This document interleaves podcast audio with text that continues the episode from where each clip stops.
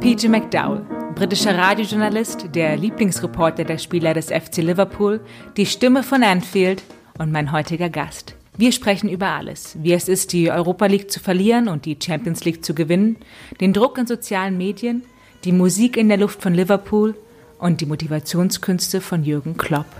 Grown men in tears, the most emotional thing you'll ever see. And, you know, there were elderly people holding up pictures of family members that clearly had died. And that was their part of bringing that family member with them to see Liverpool win this Champions League. Mein Name ist Viktoria Fode und ihr hört, es ist eine Freude.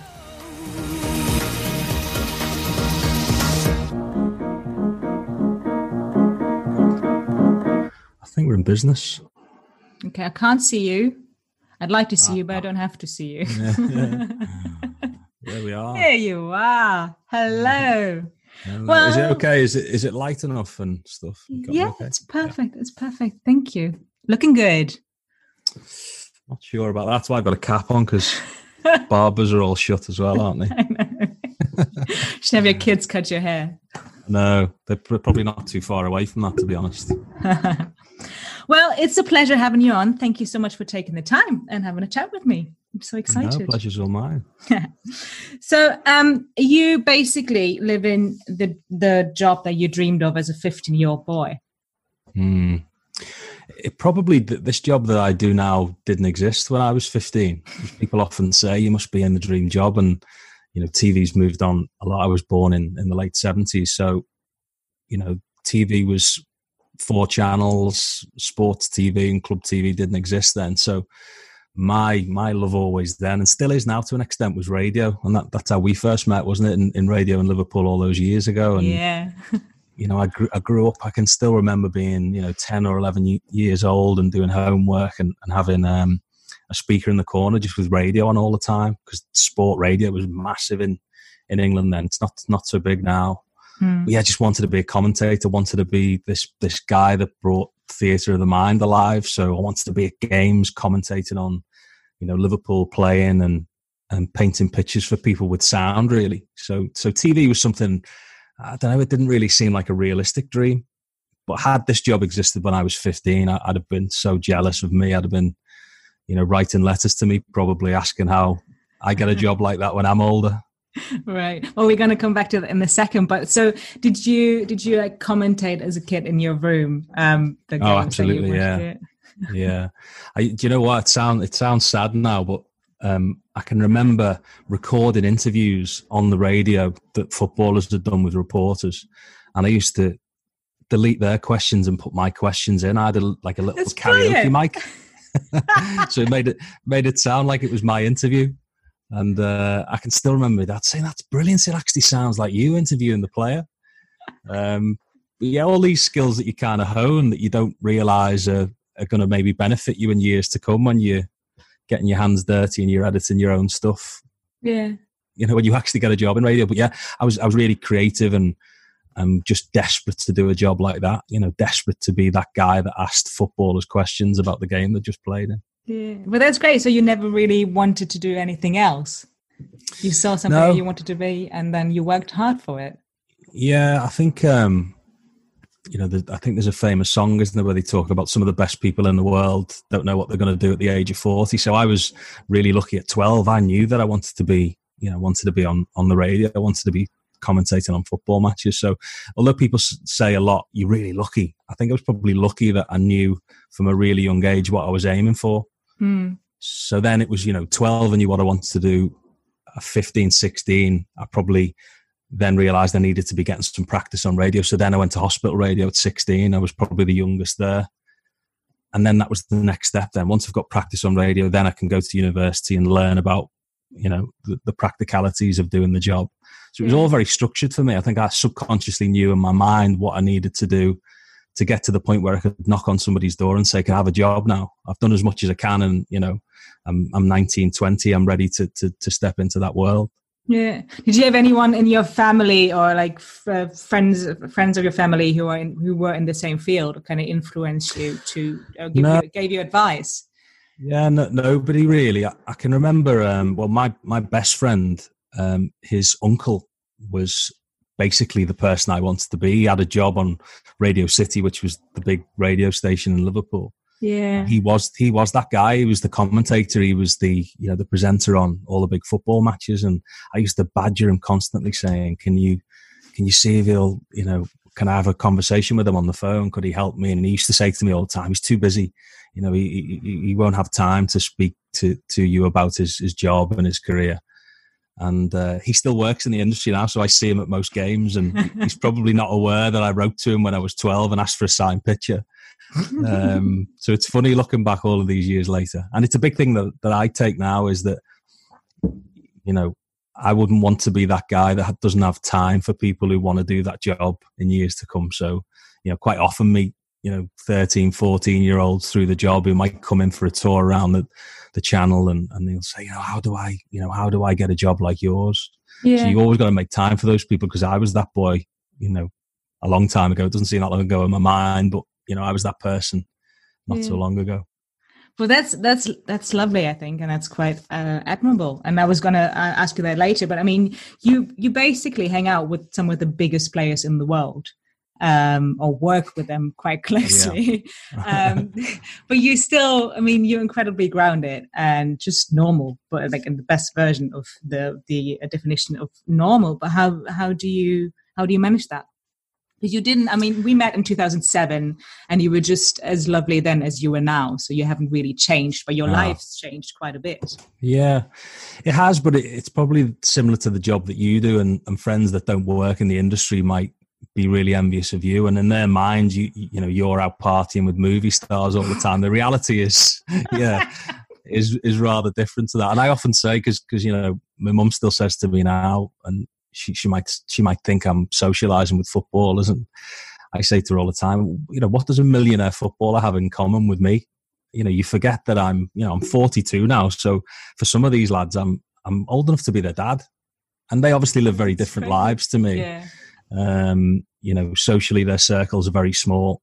And I think that's why we're so lucky with this group of players that we have now is, you know, they are grounded in in the best way they can be grounded doing that job. You know, the, the pressure that they have day to day, I don't think we could ever articulate. You know, we, we might think we have pressure in the jobs that we do, but they are under pressure every single day of their lives to be nine out of ten. And if yeah. they have a bad day, then everybody knows about it because it's it's broadcast to the world. Yeah, and they're all going to um, let you know about what they think about it as well. So it's quite yeah.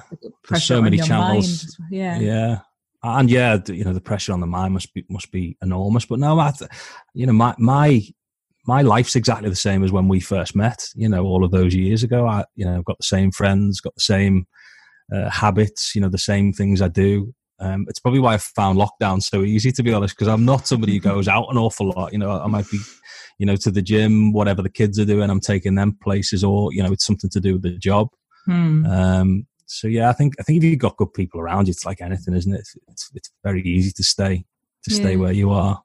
Yeah. You always have that thing on your back as well that you know people tell you you're lucky all the time. You only stay lucky if you work hard, and you can only stay lucky for so long, can't you? So if you don't put the the effort and the industry into things, then then your luck runs out. You end up doing a normal job probably. So that's always something I carry on my back. I always think, you know, can be taken away at any time.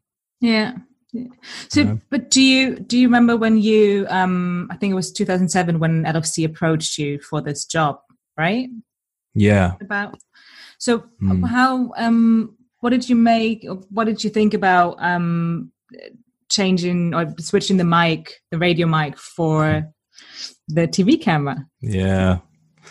It was really peculiar actually because again it, it kind of coincides with, with, when you were coming in and you were doing stuff with us on, on radio as well. But because like I'd explained to you then, radio was always my first love and, and then this radio station come along that was almost saying to me in 2008, now you're a full-time radio presenter. Because I was always, you know, I was working on news, was doing little bits on sport. It was kind of hand to mouth really.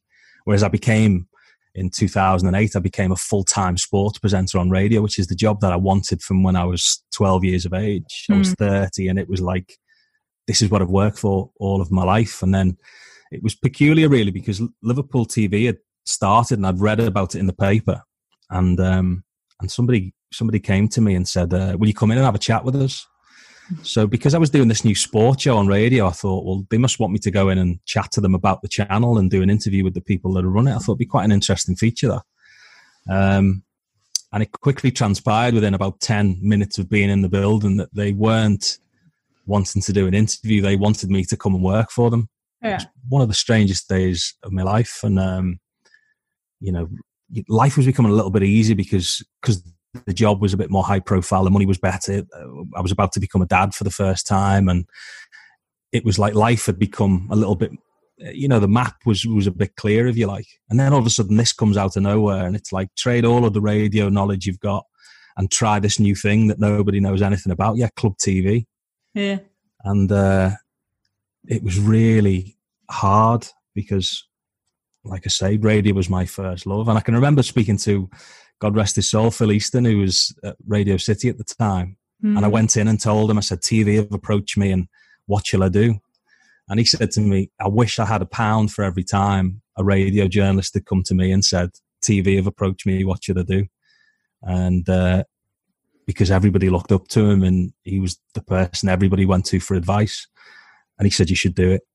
You should try it. Try something that really scares you and and do it. You know, try what, what have you got to lose? You, people rate you here. If it doesn't work out, they take you back. Huh.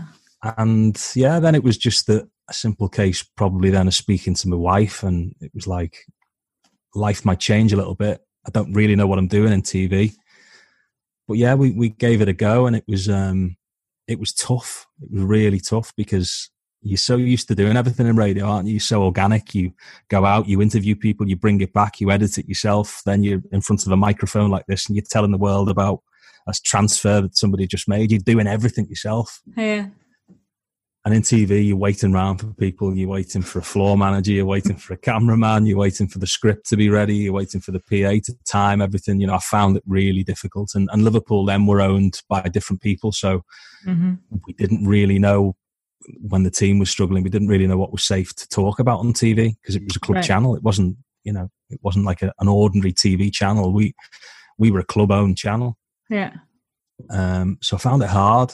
I found it hard, but it was the best, most bizarre three months of my life, I think, because after three months, I decided that I didn't like it and I wanted to go back to radio again. and that's what happened. I went back to radio for two years and people mm-hmm. thought I was crazy. But I think it was probably just the comfort blanket of you know people listening to this now might do a job that they know they're good at and then they go to another job that tests them and they don't like it because they're in foreign territory. So yeah. the safest thing to do is to go back to what they know. And that's what i did for two years. And then bizarrely the club approached me again after two years and said will you come back? So that's what i was like a boomerang. I went back to liverpool. This is my third time back at liverpool now. Yeah. and now i love it and i couldn't think of being anywhere else. But, yeah. Um, yeah it was quite um it was quite a strange time, really. Yeah. But I brought you here. But is, is that something that you would um, you advise young people to do to try something that scares you at least once in your life? Yeah, I think so. I think so. What do you lose by trying something? I I always think, and um, you might remember the time actually, but but the radio station I was working for at the time went back to for two years. Mm-hmm. Um, all of a sudden said after two years the station's going to get rid of everybody so all the presenters are going. Um, see you later. So you know i'd worked for this channel for, for 10 years but i'd invested probably 25 years of my life loving this this radio station and then heart and soul right?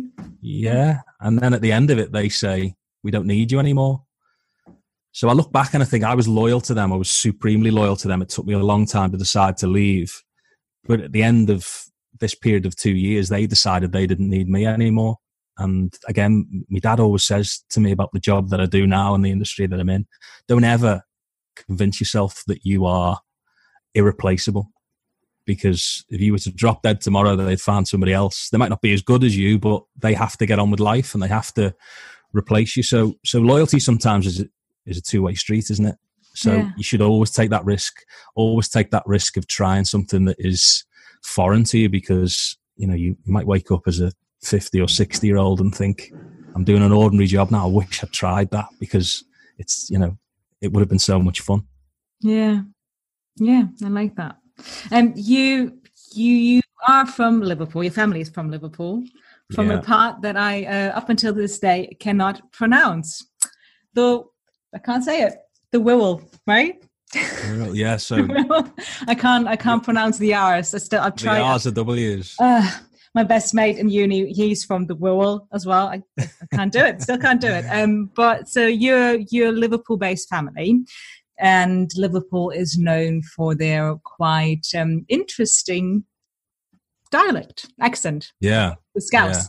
Yeah. Um, yeah. Was that a thing when you first started um, doing radio that you? I mean, your Scouse is not really thick. I've, I've heard, yeah. uh, I've heard a stronger accents in, in Liverpool, but it's not. You know, it's not the the posh uh, Queen's English. Was that was that a mm. thing? Was that something that you kind of thought about, worried about, or was it was that just was it okay? Because a lot of commentators usually they kind of sound very similar.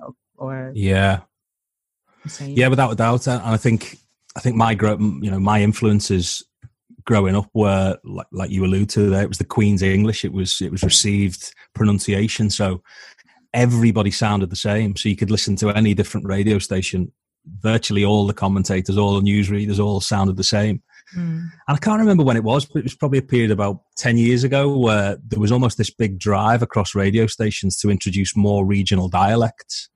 And they went really big on Irish accents. They went really right. big on Northeast accents, people from places like Newcastle. Mm-hmm. And one of the finest commentators the BBC has now in England is from Newcastle or from the Northeast. I'm not sure whether he's from Sunderland or Middlesbrough. There's a guy called John Murray, and it's the most soothing uh, lilt that he has to his voice, and he's from the northeast of England. Yeah. And Vicky could talk you to sleep. You know, if you could pay him two pounds every night to read you a story about anything, you would be asleep within 30 seconds. He's got the most beautiful sound to his voice. But it. it wasn't always the way. You know, there was always that pressure. So yeah, like you say, you know, having a having a regional or a, a Liverpool or a Merseyside accent was um, a disabling factor in people getting jobs in national radio. So, you know, regional stations like Radio City, the one I worked for, they, they celebrated it, but they weren't massive on it. They didn't want everybody on the station to sound like they were from Liverpool. Right. Um, but they accepted it. Whereas you couldn't get a job on national radio if you had a regional accent. You all had to sound like you were speaking the, the Queen's English. Um, very different now to the to the way it was ten years ago. Yeah. yeah, it was a worry actually growing up in radio. It was a real worry. Well, I'm glad that it has changed because when I um, when I first came to Liverpool, I mean, in uh, in Germany, you are taught the Queen's English in school. So, uh, being a bit naive, I guess, I came to Liverpool and thought, you know, that's just how everyone sounds like. And I walked into student yeah. halls, and um, two of my mates, one was from Northern Ireland and the other one from Liverpool. So I just kind of walked back out of the kitchen because I could not understand the word they were saying. And there was yeah. suddenly so many different dialects and accents um, in England, and I love mm. it. It's so. I, it's one of the to me one of the best things um, experiencing and, and, learning about living in England that there's mm. so many lovely great is that not um, typical to, to where to where you live then so so dialects I, are not maybe as big a thing no we do have them as well i just um just i don't know it's again, maybe it's just a, a thing of uh, being in a different country. I mean, um, obviously, mm. there's always different accents and dialects in, in countries, and we have the same thing. I mean, up north, they sound a lot different than the ones in, in Bavaria and the south. But um, I think just being taught this one form of English um, just made me think that, you know, it can't be there's can't be that many differences and yeah. they are they are yeah um, but no, yeah, I love it, and I love the fact that now it's more um, common or natural to hear all the different uh, accents and dialects mm. on on the radio or on TV. Coming back to TV, um, LFC TV, are you? Do you still get nervous? Do you ever get nervous, or is that not something that you? Yeah, no, I think I always, if ever I get into a position where I don't get nervous about something, you know, there's an element of nerves, then then I always think it's it's probably a bad thing like the thing we were saying before about doing something every day that, that scares you. I think nerves have always fueled me really in that, you know, going out in front of whatever it might be, 50,000 people at, at, Liverpool's ground to announce the names. Yeah. And the first time I did that, I was ever so nervous about it. Now less so, but sometimes I pinch myself and think, stop taking this for granted. You know, uh-huh. I'll, I'll turn and I'll look at the Kop or I'll, you know, turn and look at the new main stand and I'll think this isn't normal. This isn't something that, you know, you should take for granted at any point. Be nervous about it. If you're not feeling nervous now, then do something, pinch yourself, do something to make it feel like it's an unusual experience. But um, I think now, if ever you're doing, it's funny because you you know you, you work on radio and you're sitting in a dark room talking to yourself. That's mm. the the dynamics of it really. And TV is the same. You sat in a TV studio, slightly bigger, more often than not with more people, but you're talking to yourself into into a camera. When you go into an arena where you can see people's faces and you can see people's reactions, it's a completely different right. skill set. So that, that they're the places I get I get nervous. We often do things with with the manager with Jurgen Klopp um, in front of fans.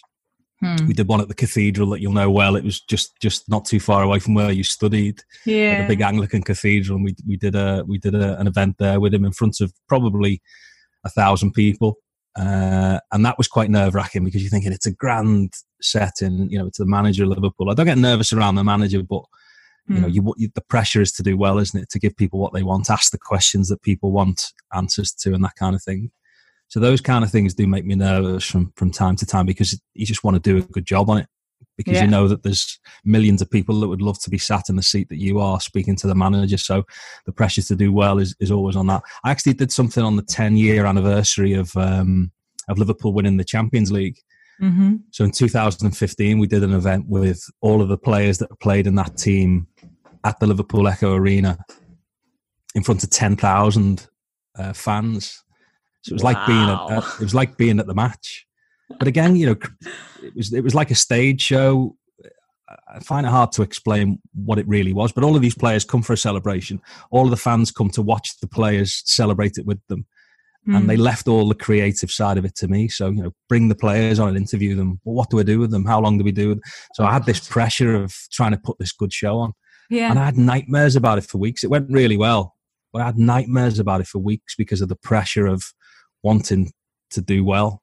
Yeah. I think that's where nerves comes from, isn't it, really? So, yeah, quite a long winded uh, answer to your question. But yeah, I still get nervous and I still welcome those nerves, to be honest.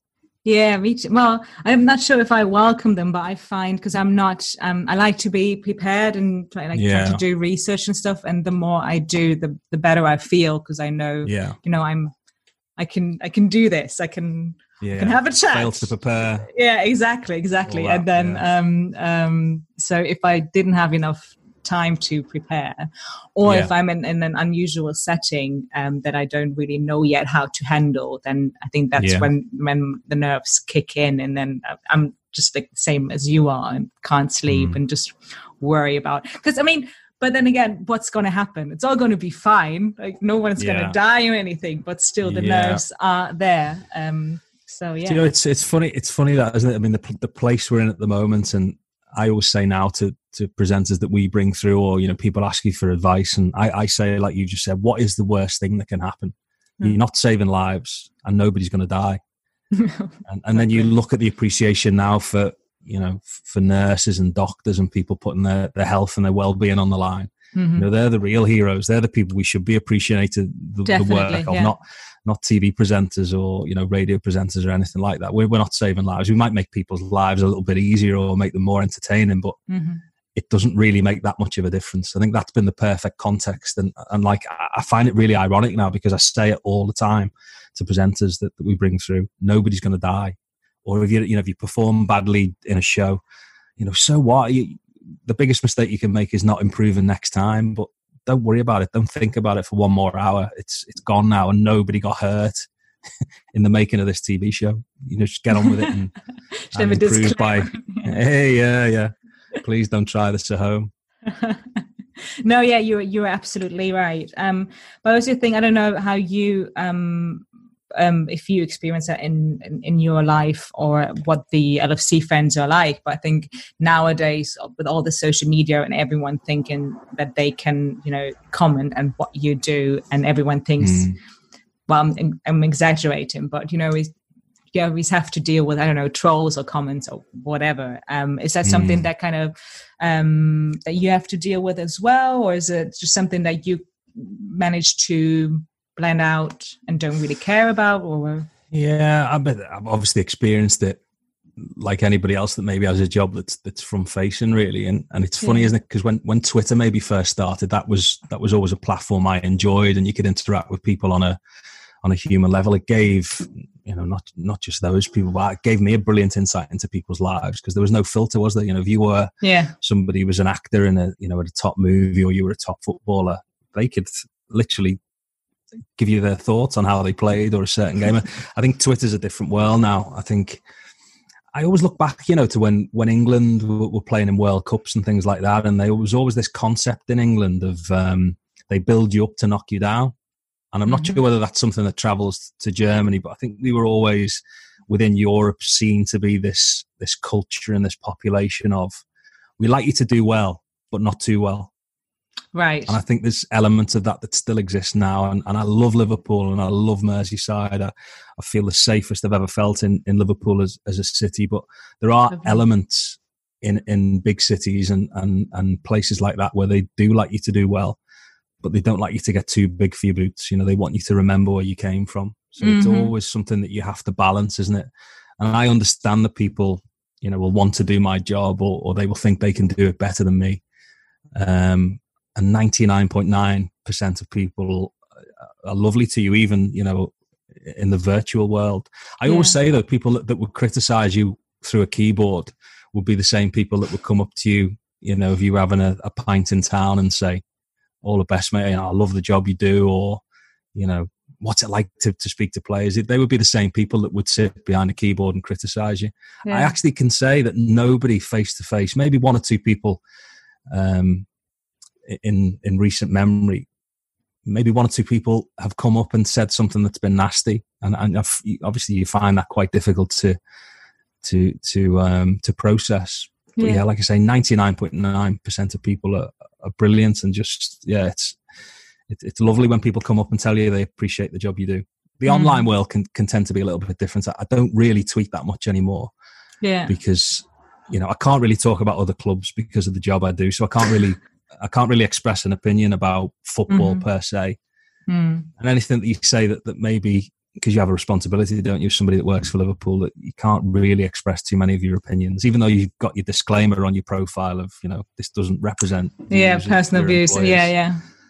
You've seen so many people get into trouble, haven't you? So I just feel sometimes that can be a bit of a poison chalice. Yeah, well, I think I don't know if it's about um, growing up or working in this kind of fields that you and I um, work in, but I also now think about: Do I really need to publicly announce what I'm thinking at the moment? Like, who yeah. is this? Why am I? Why do I have to do this? Why do I have to post this picture? Is it just to make myself feel better?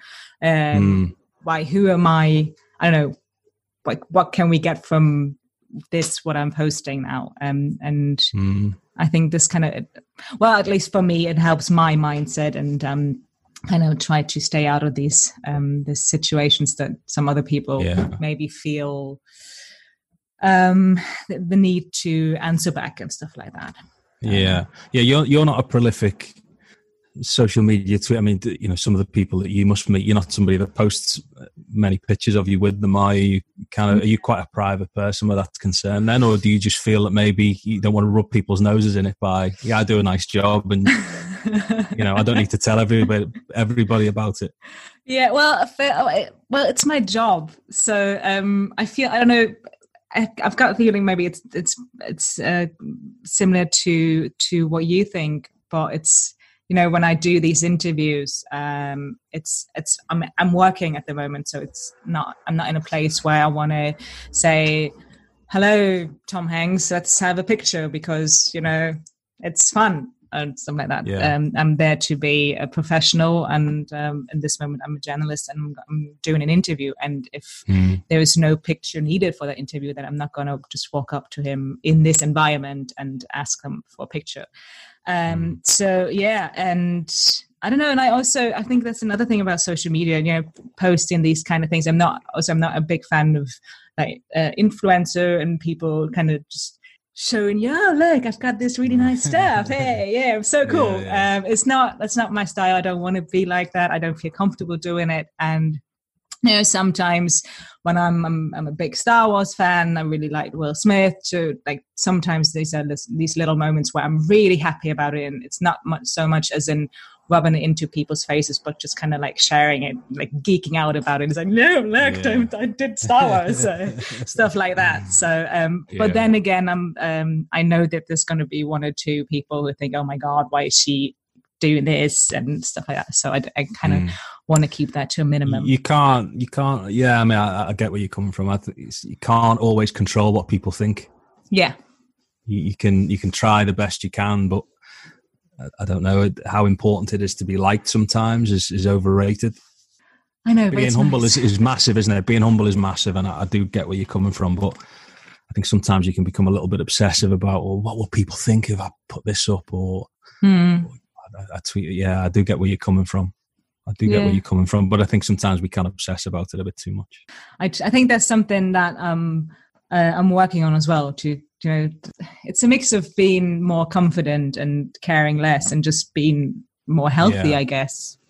Because mm. if you if you care less about what people think about what you're doing, um, I think it's ultimately safer and more healthy for you and your way of life. Yeah, and that'll be the age that you're at as well. I think it's quite a common thing certainly with women your age is that you obsess so much about the way you look and the way you're perceived and then you get to a certain point where you just think i'm comfortable now and yeah you know i like it's the job so I, do. Nicer. I like my friends yeah and, and, it's getting harder isn't it because the influences are so so big now i feel i feel quite nervous about the world that my you know 11 year old's coming into yeah. because of social media and, and phones and everything else and there there is a big thing I think in this part of the world at the moment is a lot of them want to look the same, and it's the pressure mm. of looking different. Um, so that, that that's a big thing in in my life and a big thing in the way that I try and socialize my little girl is that you know being different is is a great thing. You know, Definitely. being confident in what you're doing, being the right thing is massive as well. And she's very independent. She's, I often say to her, Do you know, if I walked out of this house today and you were just looking after Frankie on your own, I think mm. you'd be fine. She's 11.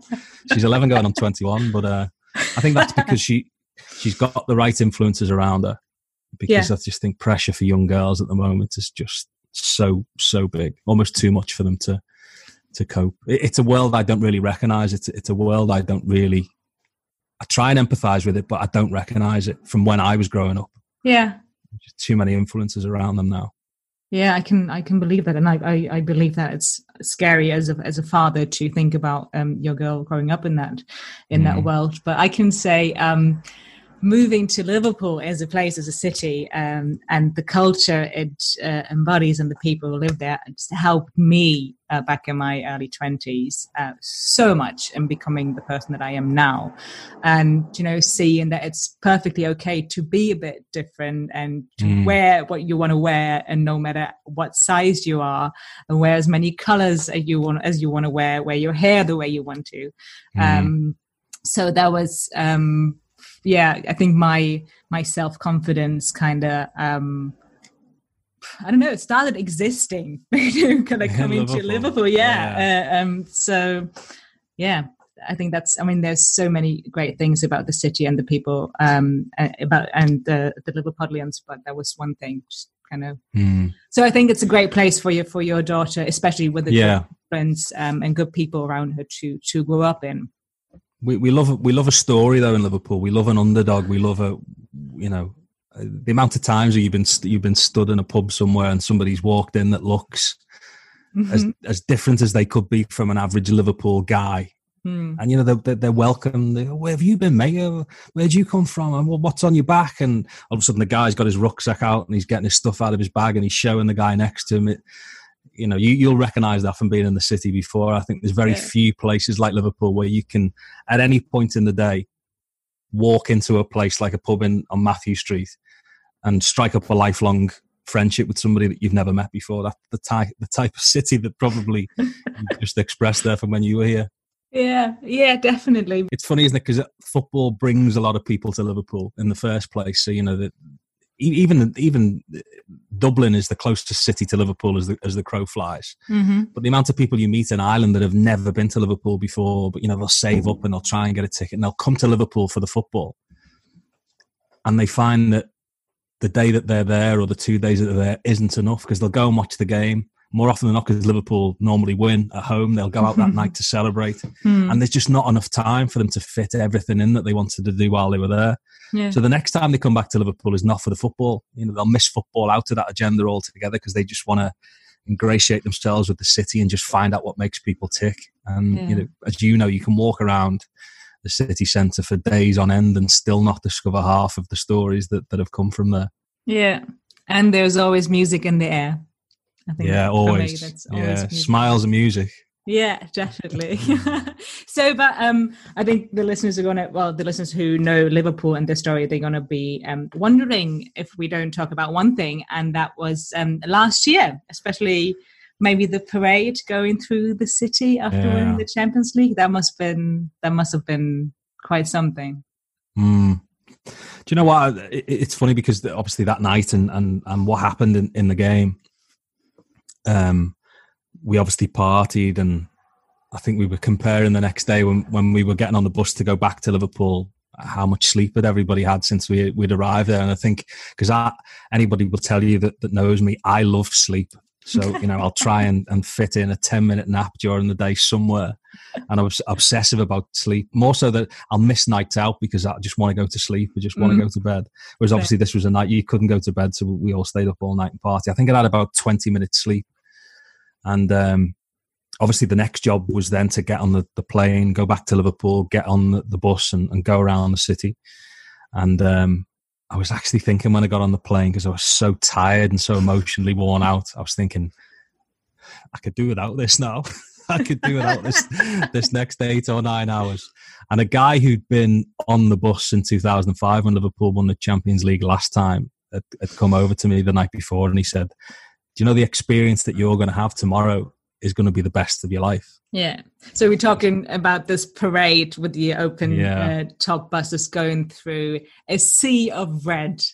I, sea I remember red, yeah. the, the pictures were amazing, right? And you were right in there. Yeah. so so we got off the plane and went to, to Mather Avenue, which is the is one of the main HQs for, for Merseyside Police, and that's where we picked the buses up.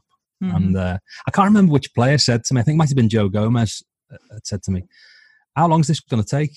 Because they were all tired and they were all worn out and emotional as well.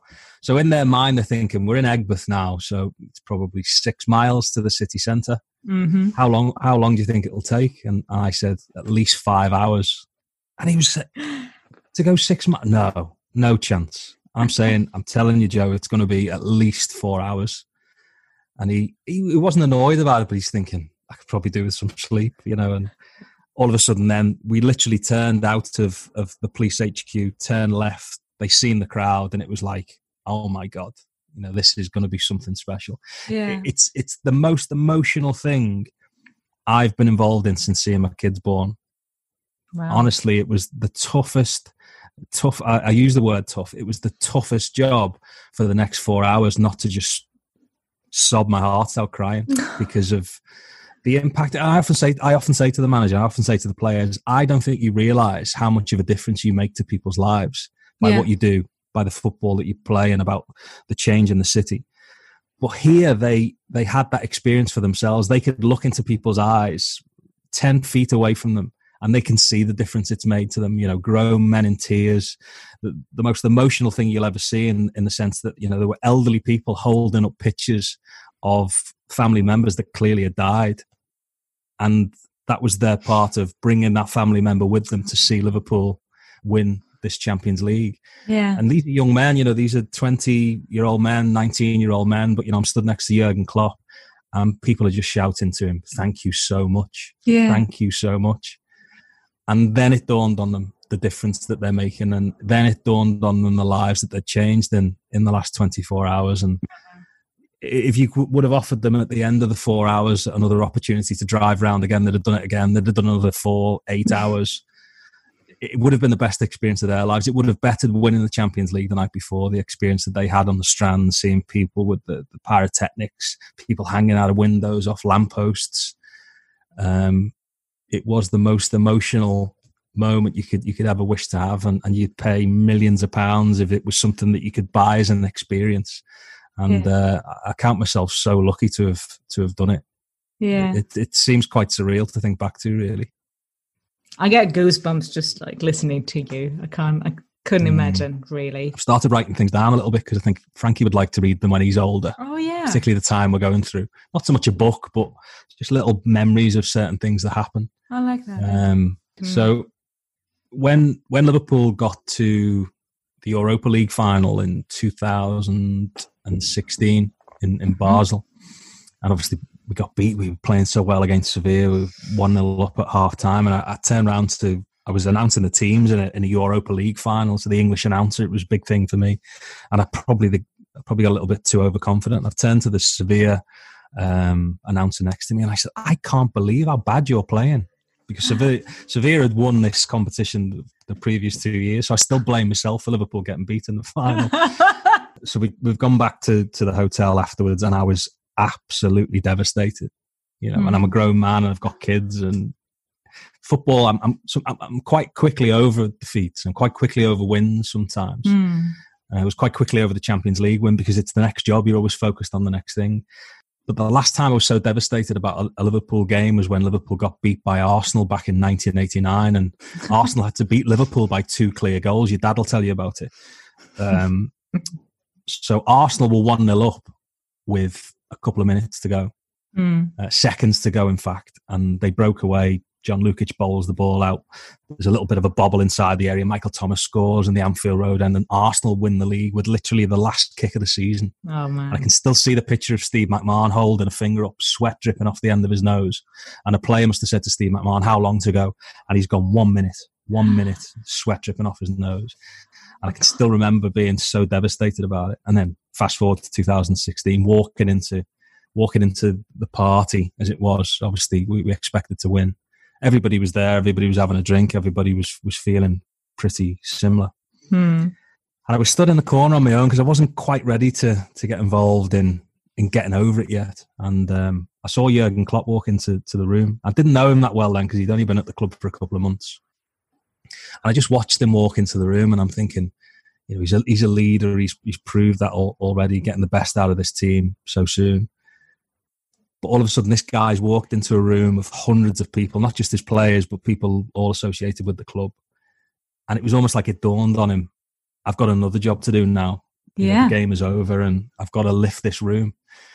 So he walked in, and his wife and his his kids were there, and he walked over and said hello to his wife, gave his wife a big hug. All of his staff were there; they they embraced, and and then he realized then he, he had to get on the microphone. He had to speak to everybody. So he's, he's got on the microphone and he said, Can everyone gather round? So everyone's got up out of the seats and what's this man going to say? And um, he said, It feels shit, doesn't it? It feels really shit. So everyone's gone, Yeah. And he's gone, but doesn't feel as shit as it did an hour ago when the final whistle went. Everyone's gone, Yeah, feels mm. slightly less shit.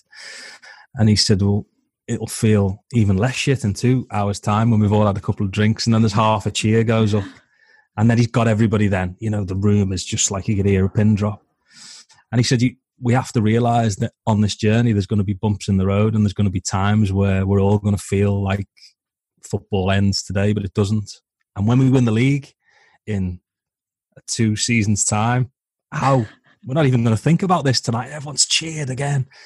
But it's almost felt like Oh, we can't really think about that yet. But you know, when you look back and you write these things down, and I can remember saying to somebody in the room, "This is going to be the first chapter in my book. This this speech in 2016 when we win the Champions League and we win the Premier League." Yeah. I mean, please God, we end up winning the Premier League. But I think you know this was the start of it. And he actually said because the players were all gathered around, and he said, "Some of you stood in this circle now won't be here next year because you might decide that you want to play somewhere else, or we might decide that we need to move other players in." But you'll always be bonded by this experience. And you've been wonderful for me, and you've been wonderful getting us to this final. And uh, he said, you know, everybody, whatever job you do for Liverpool, you've all contributed this year. And then I'm thinking, where's this speech going to go? And then he says, so, like in any party, we have to start it with a song. So then he, I can't remember what the song was he sung, but all of a sudden then he's singing on, on the microphone in front of all of these people. And then he gets off the microphone, the party starts, and he goes back to his family again. And I think, you know, what a man. You know, this yeah. this guy could be whatever industry he was involved in. He could be a leader. He would be a leader of that industry. Um, being able to come in off the top of your head, speaking a foreign language to people in a room and lift 100, 200 people as one mm. was one of the most impressive things I think I've ever seen in my life. He was just, you just want to bottle what he has because whatever he has, you can't describe it. There's no adjective for it, is that it's, it is the X factor. Whatever yeah. he has is just so unique. And the, the, the fact that he ended up at Liverpool and they, you know he's still here doing this wonderful job now we're going to look back in 10 20 years time and think what a time to be a liverpool fan Definitely. to be around this guy and to tap into his, his passion and his knowledge um, and that was just such a big night when i look back of where liverpool have been since and how he's built this this club and built this team i often think if liverpool had won the europa league that year how might it have been different because those players might have stayed an extra year Mm. It might have hmm. masked the things that we had to do with the team to improve it. Um, so, like he says, sometimes to achieve success, you've got to have those bumps in the road, and you've got to feel the pain of those bumps in the road. And Liverpool did. You know, I think they, they felt oh, it yeah. for a good year afterwards. And I can remember speaking to the academy manager in there at the time, and he he was saying it will have an impact for our younger players as well because they won't get as much game time yeah. uh, because there'll be fewer games next year. Um, but look at it now, 2019, 2020, and uh, we're just close enough almost to touch it, but we don't want to tempt fate just yet. I know we're not going to jinx it, but you know, some some things take time, and I also think, well, first of all, I think uh, Klopp and Liverpool are match made in heaven. I think that's mm. two sides um, who are supposed to find each other and bring back the best in each other. Um, mm. And yeah, I think he's like the embodiment of um, inspiration and motivation. And um, yeah, yeah. Mm. Could you just do with a pep talk with him every morning? We wake up in oh, lockdown. Yeah. You know, just give him a call and say, "Yeah, I'm not feeling this today. It's Thursday, I think. What do we do? How, how do I get my day started?" And all of a sudden, I'd be running up mountains and fighting the world. I really miss him. You know, you can tell, God, yeah, I miss being around him. well, I would say if he if he ends up uh, or if he stops being a manager, he could be one of those social media influencers as well, and just do like a video every morning mm. doing exactly what you just described, yeah. and he'd make millions of it. The world would be probably if a better place. if he st- if he stood to be the, the German chancellor or the German prime minister, he would he would win, wouldn't he? Today, if he if would he put himself would. up for it. Yeah, but that's another thing I really like about him is that he, you know, he um he doesn't take any crap but he also says mm. well i'm just going to talk about what i know about i'm not going to yeah. um try to explain something that's not my area and i, I mm. admire that that when you can say you know i don't know anything about it so i'm not going to talk about it instead of mm. oh yeah here's my opinion yeah so, um, he often say, he often says things about football i mean it's funny and you might be the same about you know movie stars when you speak to them, you probably very few conversations you have with them outside of the interview is about films. It might be about you know the family, or it might be where they've visited or where they've been on holiday. Very few of the conversations I have with with Jurgen outside of interviewing him around football.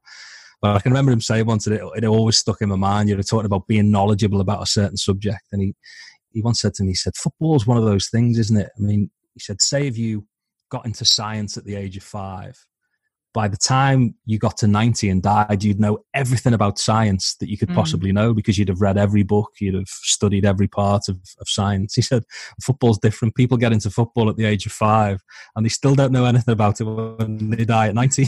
but we're all experts, aren't we? We're all experts oh, yeah. once the game is finished. And why didn't he pick him? And you know, why didn't he play a different formation?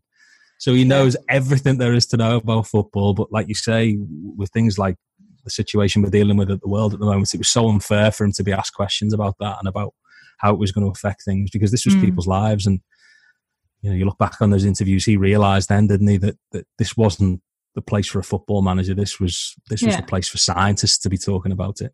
Yeah, but he handled it like an absolute pro. I think, mm. saying, you know, I, I, can't say anything about yeah. it. I think that was the right thing to do amongst so many other things that makes Liverpool as a football club so special is I think we were talking about this the last time we saw each other that they've got so much soul and heart the players and the team and I think you were saying that mm. especially at this moment this team with all the young lads and just the the mix of going on um, they've got so much of that with Jurgen as as the manager as mm. well and um, what I really like and I, I know that a lot of um, football players have you know their the good causes that they're and that they're involved in. Um, but I always feel like that um, Liverpool is really behind these good causes. And they say, I mean, mm. James Milner, he's got the James Milner Foundation, and uh, many other players are involved with with charities and stuff.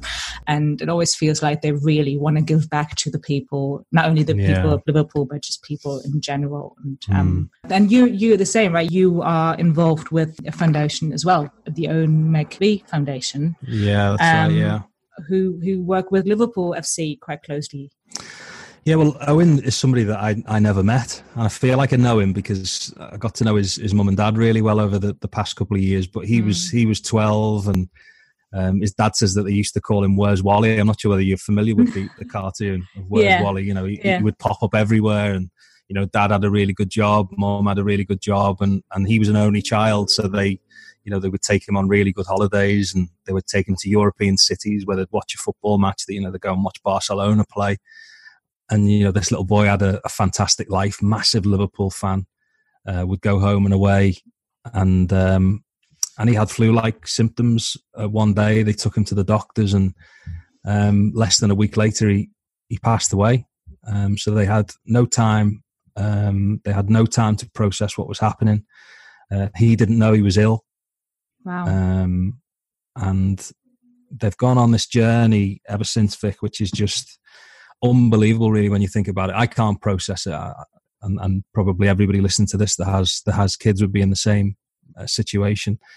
Um, to go from the place that they were in, and and and his mum Jo actually works for for the Children's Hospital in Liverpool. That you know is the cruel irony of the whole thing is that she was before Owen died in a position where she would have to tell parents that their child had cancer Wow. Um, and then she obviously had to go back to doing that job after Owen had passed away. But since they've gone on this journey to to basically make memories in his memory, if you like. So the big thing that they're involved in at the moment is they raised money. They bought a, a lodge out in the Lake District, um, and they send families there. They send families there that uh, are going through an experience with a, a, young child that maybe has cancer or um, maybe has lost someone. I think that's crucial to the whole thing as well. Once, and, and, this is only from what Jo and Mark were telling me, but you know, once your child dies, you're out of the system then, and there's nothing really too much that the hospital can do for you after that. So, you know, if you need, if you need respite, if you need just a little bit of time away, mm. um, you can't get that support from hospitals uh, in, in the country. So they think that's a massive thing if you lose a, a, child, then what happens to your other children? You, you know, you need to be able to spend time with them yeah. uh, and reconnect with the family because you know these other children in those families can often be taken to aunties, can taken to grandparents, and they don't get to spend time with with, with their own parents when they're clearly fretting about their sibling. Mm. So this lodge is now a place, um, Peacock Lodge, where they can take families and they can spend the weekend there. They've got a spa pool; it overlooks the lake. Mm. You know, mm. they can just spend time together as a family. Lovely. Uh, or they'll pay for experiences for for children that are, are ill. You know, maybe they've always wanted to go and watch a certain concert or a certain performer. They will pay for those tickets to send the child there if they're well enough that they've sent children to swim with dolphins. Mm-hmm. Uh, and this thing is ongoing because you know, they feel he was such an optimistic. He, he, was the first to put his hand up, apparently, for after school clubs, or if there was a charity, he would go and raise money for them. He would stand in supermarkets with, mm. with the buckets and shake them. Uh, and they feel that's the right way to go down this road now is to try and make memories for this little boy that yeah. if this had been a charity that one of his friends was involved in, he'd have gone and helped and he'd have, have gone and helped on these fundraisers. So, um, so Mark just approached me um, one day I was I was doing a I was doing a job somewhere. I can't remember where I was, and he come over and he, he told me about Owen, and he said, you know, we'd love for you to to host a night for us. And I said, I'd, I'd love to, mate. i will come down, just tell me when it is, and and I'll be there. And, mm-hmm. and it was brilliant because it was all of the people that had made a big impact with him and Joanne over the previous twelve months. So it wasn't a room full of people that had paid 50, 60 pounds for a ticket. Yeah. They paid for this room for all of these people that had helped them over the past year because he wanted them to have a good time. There'd been so much sadness around Owen dying and and uh, and around all of the support that they'd been given. He just wanted to give them a good night out and he wanted them to have a good time and have a dance and and it was just the best charity night I'd ever been to. And um, he said, "Will you do it again for me next year?" And I said, "I can't wait already. I'll, I'll come back next year and just let me know what you need to do." Yeah. And then I was just blown away when he, he said to me one day, "Would you be an ambassador? Would you would you come on board with us? And he said, I don't want you to do anything. I don't want you to to commit a certain amount of time every year. I just want you to talk about us. So if people ask you about what we do, then you know, tell people. And if anybody needs any help, then send them my way. And they're just the most amazing two people. And, and you know, one of the great sides of it is that obviously Owen used to go to the match with his dad, and uh, before Owen came along, Joanne and Mark would go to the match together. Um, so Joanne stopped going to the match because they only had two season tickets. and obviously, sadly, Owen passed away, and it took a long time for Joanne to want to go back to watch Liverpool again. Yeah. Um, and a few years later, she feels strong enough to be at most games. And, and I see Mark and Joanne at virtually every away game now, and they'll give me a wave and they'll be holding his flag. Oh. And, you know, they they do unbelievably to to not only raise money for charity, but to to go on the way they have. They're they're a brilliant partnership. They're a brilliant couple, and uh, I just love them to bits. And I've only known them for a really short period of time, but I'd do anything for them. And you know, the players get involved in the charity. Not a lot of them publicise the fact that they get involved with the charity, but yeah, you know, they've fallen in love with them as well. They've fallen in love with the cause, and and the players and the club have been brilliant to them. Yeah. Well, they sound like a like an amazing family, and Owen sounds like um, the loveliest lad, really. He does, uh, doesn't he? Yeah. Yeah. So it's uh, they've got a website. Uh, it's www.owenmcveigh.foundation.co.uk. Mm-hmm. Uh, McVeigh is spelled M C V E I G H for everyone who wants to stop by and visit. And thank you so much for telling mm. me about them. It's um, yeah, no problem. truly uh, an amazing cause, and I'm mm. I'm glad that they took this on and help other people because um, I don't think, as you were saying, anyone else who hasn't experienced the same thing can actually imagine what that means. Mm. You can see as well if, if Liverpool fans are, are watching, you will see his, his, his flag quite often at games, and it's it's a a dad holding a little boy's hand, and it's the phrase they use is, "and it's off to the match we go." Yeah. And he's got a little number twelve on his back, because that was how old he was when he when he passed away. But that's the image that he's got in his mind of him being hand in hand with his his little boy going to the match, and it's a big flag that you'll see in the the corner of the Kop uh, at every home game. And they sell sweatshirts with with that picture on, caps, badges, and all of the money goes back into the charity. Like I say, to to give people experiences yeah. that make a big difference to them. Yeah. Oh, I think I remember um, um, they were on the ground as well collecting money for that the last time I went yeah. to a match at Anfield. Well, um, I think one of the reasons I wanted to do this podcast is talk about uh, or talk with people who inspire me, who or who, who I really like, and um, I can take something away from from you guys who I talk to, and I hope uh, the listeners as well. But I also want to know what inspires you people, and I think listening to one of to this story and to to Owen and his parents, um, that's that's yeah, it's already done the job as well. It's so inspiring mm. and it makes me so happy because I think one of the last questions I wanted to ask you is what was the last time that you saw something that kind of warmed your heart and made you smile? Well, for example, what made, me smile is when you interviewed Virgil van Dijk a couple of days back and your little lad just kind of walked in and him. And he was so, it was so cute because he was so happy and he was wearing oh. Virgil's uh, jersey as well. Yeah, he's normally walking around in his kit, but for some reason he had his um, his his Sunday league kit on, and he yeah. wanted to be number four because Virgil's number four as well. So mm-hmm. he, he had no idea he was coming to do a, a Skype call, and he just wanders into the kitchen because obviously we're all working from home at the moment, and. Yeah. In his in his little scouse way, he says, "Are you talking to Dad?" And so I said, "Come and look." So I've just pointed to the screen and and showed him, but he didn't recognise Virgil because he had a moustache. Normally, he's quite well groomed, and I think mm-hmm. the moustache is missing, but he's still got a bit of a goatee beard going on and he didn't recognize him at first. And it was almost like, is it really him? And they had a little chat, and all of a sudden, then he's going to get his stickers. I only put a little bit of, of the conversation that they had on uh, yeah. on social media, but yeah, he was showing his stickers, and they're just saying, "I'll sign it for you when we're back at Melwood." so that that's nice. I mean, it, again, it, it goes back to the kind of the, you know the humble side of of not wanting to overstep the mark and yeah you know the first conversation we had there about you know you mix with some unbelievable people. The one big the, another big thing i always think about is i never want to be that person that people talk about saying what's he doing here again? You know mm-hmm. how did he get in here? So that that's always a mechanism in my mind i think. Don't overstep the mark but you know on, on an occasion like that when my little boys wandered into the kitchen it was just too good an opportunity to turn down to introduce the two of them Yeah, definitely. And uh, it made you smile as well. I can see you now. You're beaming. he's he's funny because I, I often think, what would I have done in that situation? You know, my team was the, the late 80s team of Liverpool. And I can remember seeing a couple of, of the players in a pub once, and I still talk about it now, all of these years later. You know, 10 minutes later, he's in the garden and he's forgotten about it. That's, that's how kids are spoiled, I think, these days. They become so used to these experiences. Yeah. So I still talk to him about it. I still say, other kids your age would not get to see Virgil van Dijk on a Skype call. You should yeah. be, you know, you should be really happy. But he is in his own in his own cool way. He's the cool. He's the coolest. He's so cool. Like I haven't met him, but I, every time you you post something of him, I'm like, oh my god, he's so cool.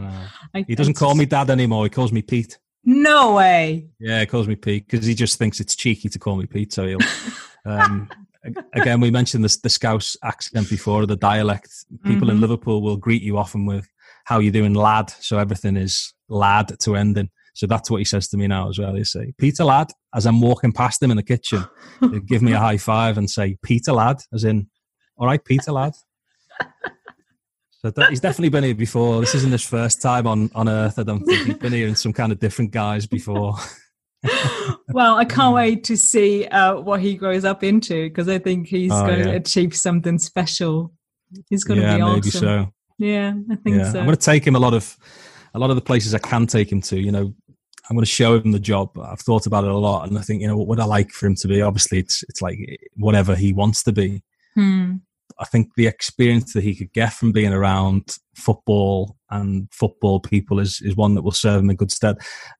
Football gives you friends for life, no matter whether you play, whether you watch, whether you um, are just engrossed in, in the whole subject of it. You know, football has given me my best friends, and, and this isn't from the job that I do. It's like playing football when I was young. So mm. all of the guys that I played football with from the age of 15 upwards are still my friends now in, you know, my early 40s. And I, I find it's just a, a, place and a thing that brings people together so much. And without the experiences that we had within football, I don't think we'd be as close all of these years on. So I, just, I do think that him being in a football team and him, him being around football as a as a society almost will serve him in good stead. And if he wants to do the job I do in in years to come, that'll be some story as well. But I do feel I'm going to force that on on him a little bit, not be a pushy parent and make him play football. I don't want him to be the best footballer in his team. I just want him to be around the team and be around, you know, people that are different. They've got different upbringings to him, and being around competition and yeah. the feeling of winning a game of football is is like no other thing yeah. regardless of what level you play at. So I do think that's something that that he'll benefit from as he grows up. Yeah, definitely, and and winning and sharing that with other people, as you yeah, were saying. there's no feeling like it, is there? Yeah, definitely. And thank you for sharing that with me. Oh, wow. No problem. I enjoyed it. It was quite cathartic. we can do that as often as you want to. No, but it was great. Thank you so much. Um, as, no I, as I said, um, I think during this time and age, um, there's so much talk about, you know, the all the bad in our world, and there is loads of it, and, and we do mm. need to discuss things to make our world and everything better. But um, I always feel like that sometimes we kind of forget that there's still good out there and there's so many people who i find inspiring and who inspire other people and um, everyone you know kind of finds their motivation and, and inspiration in different things and i just want to maybe do my bit and share that with other people and see you know there's mm. there's good out there and we can celebrate yeah. that and everyone maybe do something scary once in a while and um, maybe achieve something good i think that's what yeah. we can all need at the moment so thank you thank you very much it was a pleasure pleasure was all mine Bye-bye. all right dude see you later see you later bye bye, bye, -bye.